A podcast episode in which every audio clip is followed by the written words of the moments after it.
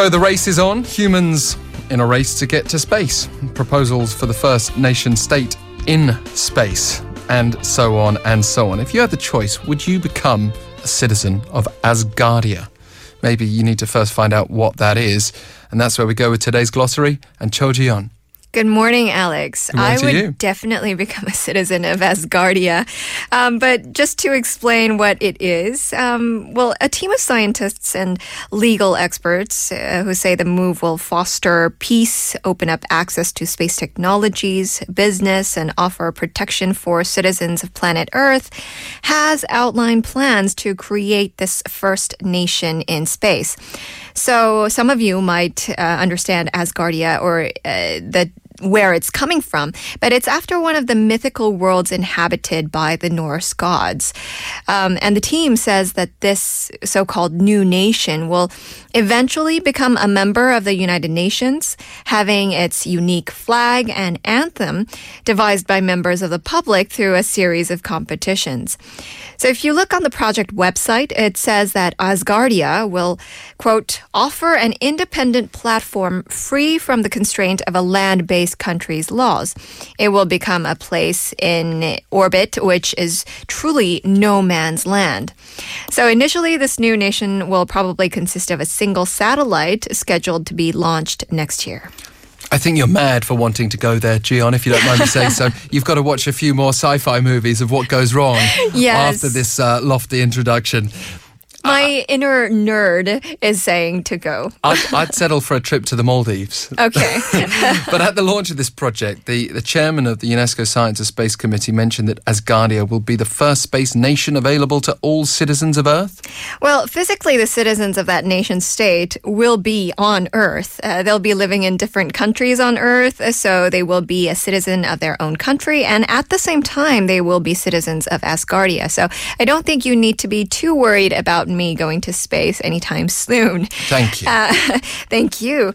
Uh, Igor Ashurbeyli is leading the project, um, which is the chairman of the UNESCO Science of Space Committee. And he said the mission of Asgardia is to create a philosophical and legal framework to encourage space exploration in the future.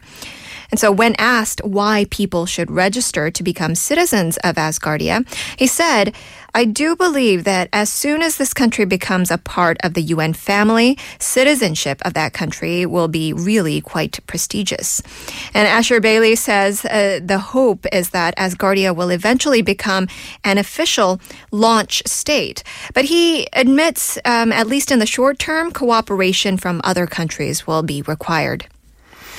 But the project comes amid concerns, um, plenty of concerns about Yes. uh, that that I could raise off the top of my head, but uh, more specifically about an arms race developing in space. Yes, well, so far, 13 nations have now launched some uh, 1,300 satellites, and many are looking at how to defend and weaponize their extraterrestrial assets.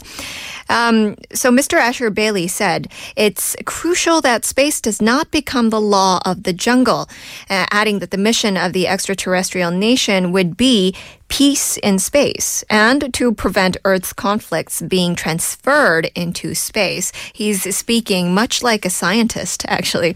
Um, Yes. Mr. Ashurbeyli acknowledged the complexity of the innovative proposal, though, uh, such as how to gain recognition as a nation without any physical territory. But he did say that the new age of space exploration required new ways of thinking.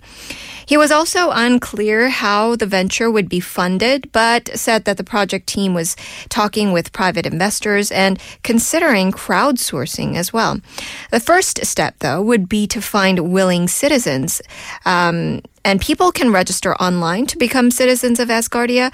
Once they have about 100,000 applicants, they will apply to the UN for full recognition. Well, we need to master peace on Earth. There's no doubt about it. Mm-hmm. Thank you very much.